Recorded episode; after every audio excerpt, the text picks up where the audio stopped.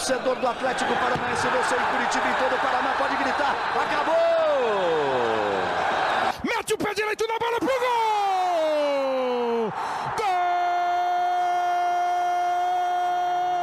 Que lance do Cirino! Espetacular o Cirino!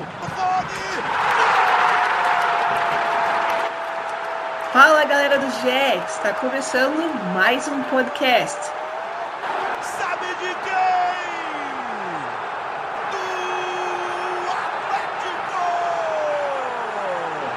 Eu sou a Monique Silva, repórter do GE, hoje acompanhada por ela, Nádia Mauad. Beleza, Nádia? Fala, Monique, beleza? Sempre um prazer cornetar por aqui, porque o que a gente corneta não é brincadeira, não.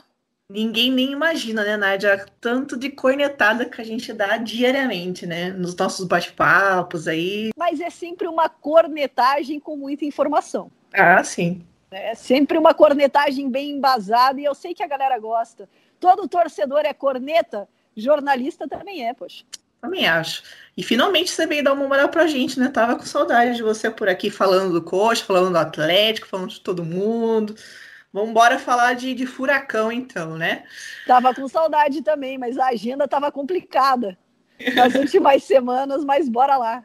Vamos lá. Você que se liga no GE sabe que toda terça-feira tem podcast do Furacão. E hoje o assunto é a próxima partida do Atlético contra o Colo-Colo na quarta-feira. E também vamos falar de Walter e do atacante Renato Kaiser, que vem aí.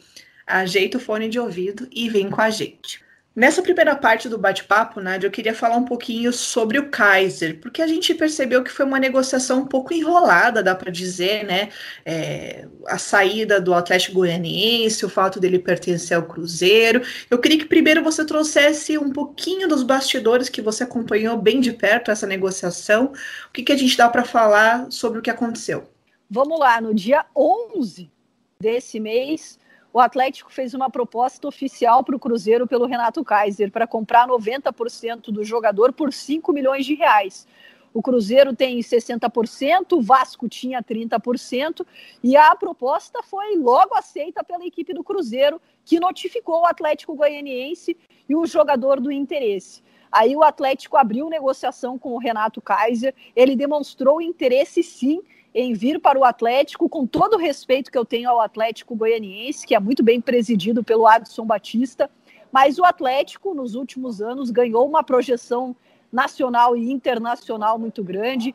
Campeão da Copa do Brasil, campeão da Copa Sul-Americana, joga Libertadores. E o Kaiser queria vir. Mas o Atlético Goianiense acabou fazendo jogo duro, recebeu notificação do Cruzeiro para liberar o jogador, mas ainda tentou convencer o jogador e o empresário de uma permanência. Fez uma proposta de um milhão de luvas para o Kaiser ficar no Atlético Goianiense, o maior salário da história do Atlético Goianiense para contar com o jogador. E claro, quando entra a questão financeira na história, o jogador balança um pouco. E na minha opinião, a gente sabe como funciona o futebol. O empresário utilizou dessa situação para valorizar ainda mais o Renato Kaiser na negociação dele com o Atlético Paranaense. Tanto que o presidente Mário Celso Petralha entrou na negociação, o empresário veio para Curitiba na sexta-feira, conversou com o Petralha e negociações com o Petralha tem sempre jogo duro. São sempre duríssimas. E o Petralha falou: olha, isso que eu tenho para oferecer, você tem que me dizer se vem ou não vem até amanhã. Amanhã seria o sábado. E no sábado pela manhã, é, o empresário do jogador disse que estava aceitando a proposta do Atlético Paranaense que o Kaiser faria o último jogo dele pelo Atlético Goianiense contra o Atlético Mineiro. O que me chamou atenção foi que o Kaiser é, fica fora, né? Dessa fase de grupos da Libertadores, o Atlético ainda poderia inscrever o jogador até sexta-feira, mas fica fora da fase de grupos da Libertadores, não pode jogar a Copa do Brasil, fica à disposição para o Campeonato Brasileiro. E se o Atlético passar para as oitavas de final da Libertadores, eu acho que foi uma boa contratação, viu, Monique? Uma posição carente no elenco do Atlético que estava precisando, uma contratação que o Petralha, presidente do Atlético, teve que assumir para conseguir concretizar. A minha próxima pergunta era justamente sobre isso, Nádia, se você acha que ele chega já para ser titular, porque a gente viu que o Atlético colocou o Bissoli, o Mingote, que está no sub-20 agora, o próprio Walter, o Cadu jogou de 9, o Fabinho jogou de 9. Então foram vários testes. O Lúcio jogou de falso 9. Como não esquecer de Lúcio Gonçalves é. jogando avançado contra o Rory Wilstermann, né, Nádia? Então a gente vê que tinha essa dificuldade. Se a gente pegar lá do ano passado, é, em outubro, novembro, o Marco Rubin já dizia que não ia ficar. Então o Atlético já sabia que não ia contar com ele. Então demorou praticamente aí 10, 11 meses que o Atlético não tinha uma contratação mesmo de um camisa 9, né, Nádia? Porque, enfim, como, como eu te disse, o Bissoli não me parece ser o cara aí da posição, logicamente que fez gol, fez gol na Libertadores, fez gol de letra. O Walter veio para esse programa aí de recuperação, ainda está se encaixando, está se condicionando. Então, me parece que agora chegou a solução, digamos assim, para essa carência do Atlético, né? É isso que o Atlético está encarando. O Atlético sondou bastante o mercado atrás desse camisa 9, até porque conversando com dirigentes, com integrantes da comissão técnica do Atlético, eles não veem o Walter como um 9, como um cara preso na área, como um centroavante. É, eles veem o Walter como um cara que flutua né? Como um cara que pode cair pela beirada, como um cara que pode chegar e fazer o que ele fez contra o Jorge Wilstermann, com uma bola definir, recebendo de fora da área, não como um centroavante plantado lá na frente. Então, o Walter tem essa possibilidade de é, não fazer a função realmente só de um 9, centroavante, fixo de área, apesar que o Renato Kaiser também se movimenta bastante. Então, enfim, chegou o 9 que o Atlético estava procurando para o lugar do Marco Ruben é, desde o começo dessa temporada. É, acho que foi uma boa contratação. É, é um jovem, né? Vem para assinar um contrato até dezembro de 2023, se eu não me engano, está com 24 anos. É um atleta que o Atlético investe 5 milhões de reais, mas sabe que pode render bastante ali na frente. E eu acho sim, respondendo a tua pergunta, que ele vem para ser titular no Campeonato Brasileiro. E caso o Atlético passe é, para a fase de mata-mata da Libertadores também ser titular na competição. É o jogador que veio para isso, está jogando, estava com ritmo de jogo no Atlético Goianiense, vinha jogando bem, vem para ser titular sim. Acho que o Walter que não gostou muito da chegada dele, mas tudo bem. Já vamos falar do Walter, inclusive. E eu acho importante, Nádia, você trazer esses detalhes da negociação, que a torcida, eu percebi que houve um desânimo, um certo momento, pelo impasse, né? Vem, não vem, fica lá, não fica. Então, agora, sabendo como se conduziu tudo, é, acho que fica um até melhor, né? É, foi uma questão muito mais é, do empresário do que do jogador. Né? A gente sabe, poxa, pensa, você tá com uma proposta para vir para o Atlético Paranaense muito boa, mas de repente o time que você tá oferece um milhão de luvas para você ficar e um salário que é o maior da história do Atlético Goianiense. O próprio Adson Batista falou sobre isso. Claro que balança, quem não vai balançar? Mas a vontade do Renato Kaiser era vir para o Atlético, faltava essa conversa com o empresário que aconteceu na sexta-feira para que ele se sentisse um pouco mais valorizado pelo Atlético. Foi aquela jogada do empresário para valorizar ainda mais o jogador, mas o presidente Mário Celso Petralha assumiu a negociação e disse: olha, no Atlético você tem condição de jogar Libertadores, Campeonato Brasileiro, ter uma projeção maior. E aí, no sábado, veio a resposta positiva pela manhã que o Kaiser é, viria para o Atlético. E detalhe: o Adson Batista foi informado durante a tarde, foi informado pela nossa reportagem que o Renato Kaiser tinha fechado com o Atlético Paranaense. Ele ainda não tinha essa informação. Ele desligou o telefone com a gente e ligou para o Cruzeiro, ligou para o empresário do jogador para ter a confirmação, e aí sim ele teve a confirmação que o Renato Kaiser tinha aceitado a proposta do Atlético Paranaense. Falando em confirmação, até este momento que nós estamos gravando aqui o podcast, o Atlético não oficializou ainda essa contratação, mas eu acho que é questão de horas, talvez, para isso acontecer. Aquela fotinha básica ali, isso. posando com o uniforme, as primeiras palavras, mas quando tiver, a gente vai com certeza trazer no GE a confirmação oficial, porque confirmado ele já está. E trazendo então, para finalizar, alguns dados sobre o Kaiser, como você disse, 24 anos, é, são 10 gols em 16 jogos em 2020.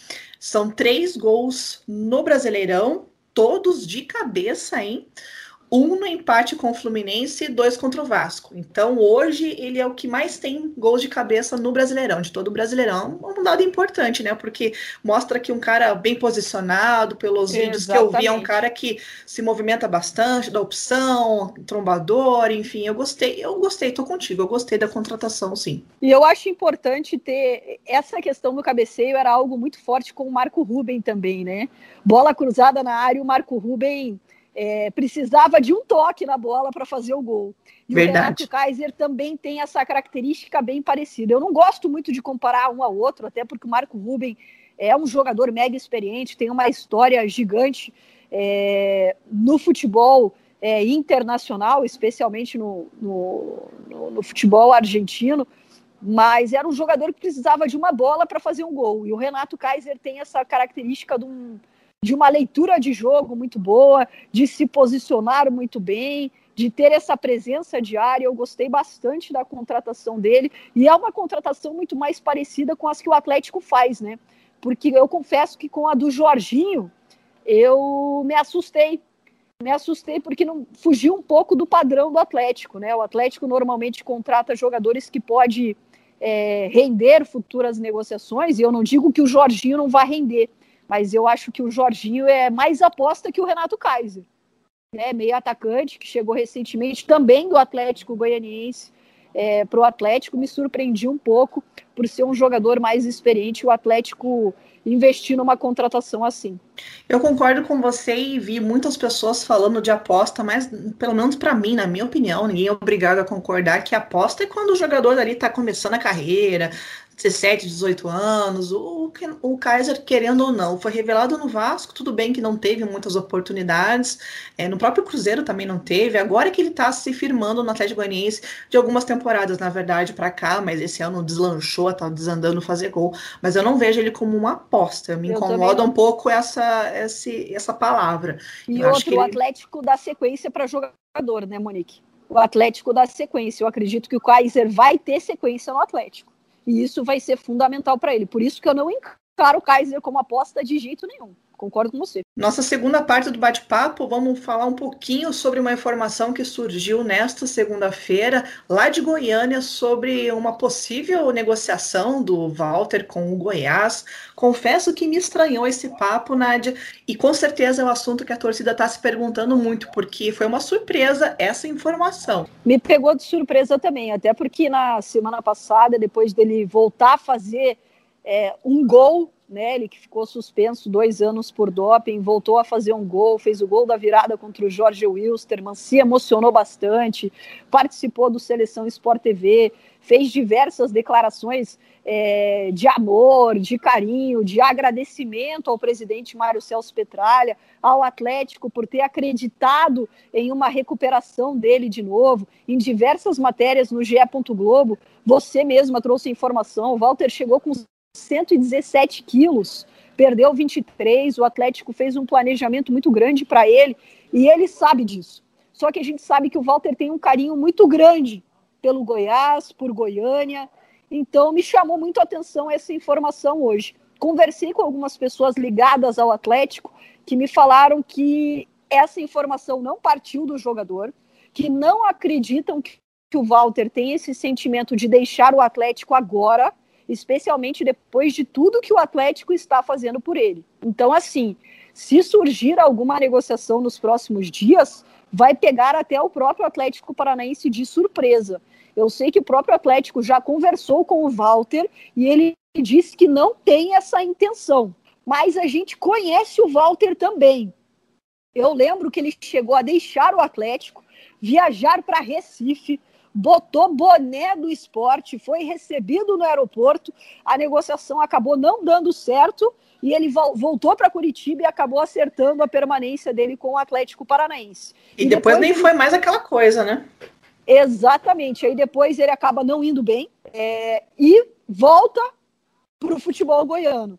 Então, assim, eu fico com a pulga atrás da orelha. Achei muito esquisito é, e a informação que eu tenho, pelo menos por parte desses bastidores que eu conversei com pessoas ligadas ao Atlético, é de que para eles seria uma surpresa de que eles conversaram com o Walter e que isso não partiu do jogador, não está partindo dele e que se acontecer, o Atlético será pego de surpresa. Então dá para dizer, Nádia, que é uma especulação, né? Especulação. Foi o a palavra que me utilizaram foi fake news. Né? É a palavra do momento. Ó, oh, Nádia, é fake news, isso não partiu é, do jogador, nem do Atlético Paranaense, ele quer ficar por aqui. Mas a gente fica de olho, porque onde há fumaça, há fogo, e a gente conhece o Walter. Por isso, se o Walter estiver escutando, fica aqui um recado. O Walter falou na semana passada ao Seleção Sport TV que ele é um novo Walter, né, no Atlético Paranaense, um Walter que quer ser atleta. Então, Walter, cabeça no lugar. O Atlético te deu uma nova oportunidade. Não é hora de dar uma bagunçada, é, de pensar em sair, é hora de pensar em se firmar, de agarrar essa oportunidade como ele está agarrando, de tentar ser um atleta de futebol profissional, recuperando a melhor forma física. E eu tenho certeza que o Walter é, tem qualidade e mostrando isso em campo, como mostrou contra o Jorge Wilstermann, vai voltar a ganhar mais oportunidades. Eu acho que ele deve estar um pouquinho chateado, viu, Monique? Não falei com ele sobre isso. Mas eu acho que ele deve estar um pouquinho chateado porque ele tem sido utilizado pouco. Né? Foram três partidas até agora, tem entrado no segundo tempo, pouca minutagem. Ele, claro, tem muita vontade de jogar mais. Até no Seleção Sport TV ele foi questionado sobre o que ele precisava para ser titular no Atlético. Ele disse que ainda precisava muito, porque o Atlético é um time que marca bastante e que ele ainda não tem esse condicionamento para ajudar na marcação. Então, ele sabe que ainda precisa melhorar muito. Então, Walter, aqui vai é, uma dica: fica por aqui, retoma a tua carreira e agradeço ao Atlético por ter dado essa chance e aqui é a oportunidade que ele tem de jogar Libertadores, Copa do Brasil e Campeonato Brasileiro. Eu acho que não é hora de inventar, né, Nádia? Exatamente. E, inclusive, ele falou no, no Seleção que ele imagina ali uns quatro ou cinco anos ainda jogando futebol, é. então tem mais isso, né?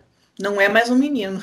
não, não é. 31 anos, não é mais um menino, quer jogar até os 35, 36.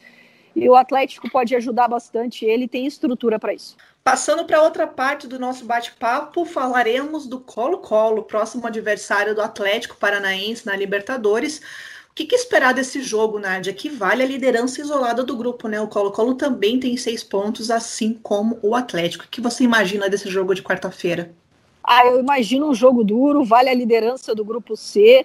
O Colo-Colo fez uma partida duríssima é, ainda em março, lá no Chile é, tem jogadores muito interessantes, passa por dificuldade no retorno ao futebol, que foi recentemente, no final de agosto, não voltou bem no campeonato chileno, é, mas é um time que tem tradição, já conquistou Libertadores, é, gosta de jogar esse tipo de competição, tem no Paredes é, um artilheiro, tem a experiência, venceu o Penharol é, na semana passada. Eu espero um jogo duríssimo, com cara de Libertadores, e eu acho mais um teste para esse time do Eduardo Barros, que vem de duas vitórias seguidas, venceu o Clássico Atletiba, virou para cima do Jorge Wilstermann, mas eu acho que o principal adversário do Atlético nessa Libertadores se chama Colo-Colo. Não é nem o Penharol, se chama Colo-Colo. Inclusive, Nádia, no GE.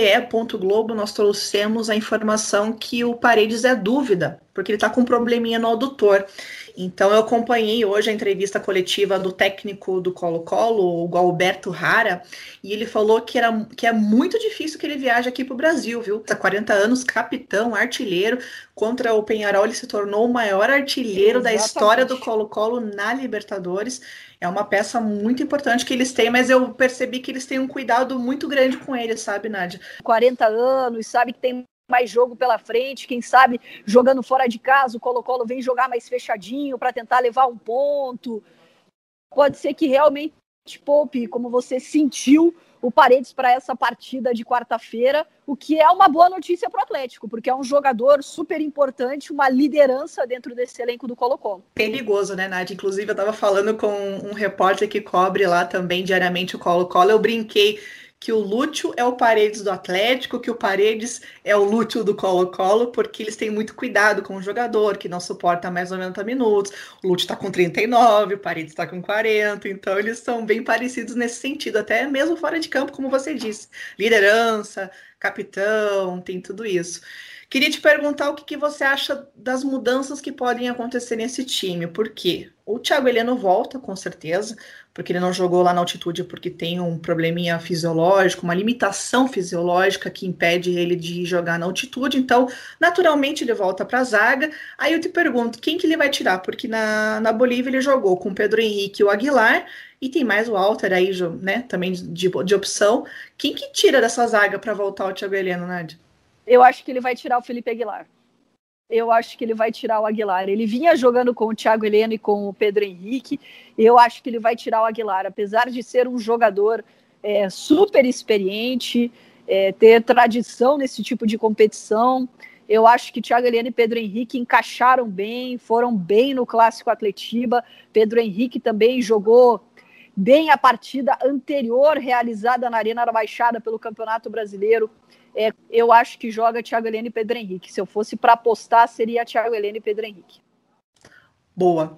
E o Citadini voltou a treinar, né? Domingo e segunda ele treinou, mas é lógico que vai passar por aquela última avaliação para saber se realmente ele vai ter condições de jogo. E aí se tiver... sai? É, porque Wellington, Eric, Christian, a trinca que foi muito bem na Bolívia, né? Eu ia te perguntar sobre isso. Quem que vai tirar se o Citadini tiver à disposição? Ou o Citadini não voltaria? Olha, quem sabe ele pode mudar o esquema, é, o que eu acho difícil, né? Porque isso tem, algo, é, tem sido o DNA do Atlético, esse estilo de jogo, cap, tanto que a gente viu o Lúcio jogando como um falso 9 é, contra o Jorge Wilstermann, é, o que chamou muito a atenção.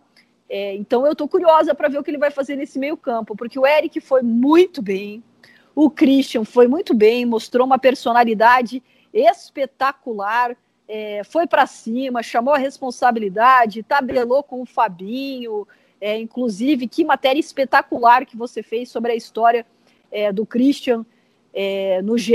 Globo, é, retomando a carreira dele, né, contando como é que foi desde o começo, sensacional essas histórias que fazem parte do futebol.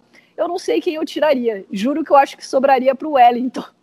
Eu jogaria com o Ering fazendo a função de primeiro volante, porque fez quando o Wellington não jogou e foi muito bem. Verdade. Até me chamou muito a atenção. O Eric jogou muito bem de primeiro volante. Jogaria com o Christian e com o Léo Cittadini. Agora, será que você tira o Wellington do time? Será que o Eduardo Barros tira o Wellington? Uma das lideranças dessa equipe? Eu não sei, não. A dúvida vai ser. A dúvida é grande ali no meio-campo.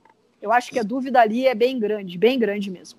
E o que fazer com o Lute, Nádia? Porque a gente já falou dele aqui, que ele começou que ele lá. Não, joga. Eu acho que ele não joga. Eu acho que essa partida contra o Colo-Colo ele não Foi bem joga. específica, né? Lá no, na Bolívia, a, a, atuação dele, a posição, a estratégia do Atlético lá foi muito específica com ele, né?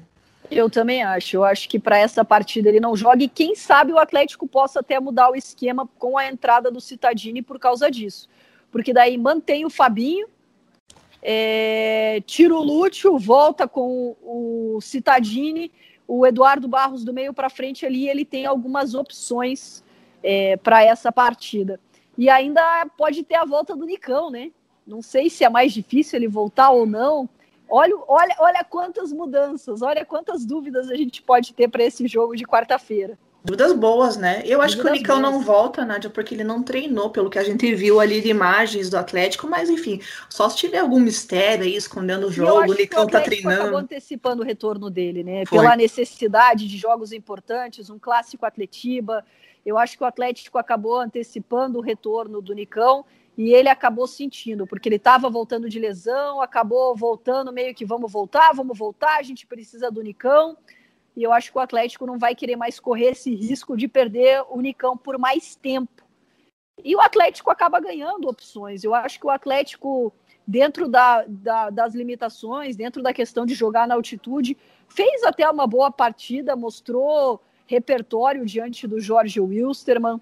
Estou bem curiosa para essa partida contra o Colo-Colo na Arena da Baixada para ver se o Atlético retomou a confiança e especialmente é, voltar a jogar dentro de casa e voltar a apresentar um bom futebol. Eu acho que está todo mundo se esperando desse Atlético nesse ano. Uma boa partida. E eu estou esperando isso muito diante do Colo-Colo, que o Atlético deu uma resposta. Porque foi meio que aos trancos e barrancos, no sofrimento diante do Jorge Wilstermann. Eu já espero contra o Colo-Colo um Atlético com um pouquinho mais de cara de Atlético, viu? porque eu acho que os dois jogos deram ao Atlético mais confiança e agora eu acho que esses jogadores vão querer mostrar ainda mais contra o Colo-Colo. Eu acho, eu tô apostando num Atlético bastante agressivo contra o Colo-Colo, fazendo talvez um dos melhores jogos nessa temporada. Olha que eu tô sendo ousada, hein? Tô bastante. sendo ousada, hein? Tô sendo ousada. Eu acho que o Atlético tem condição de fazer um dos melhores jogos na temporada contra o Colo-Colo.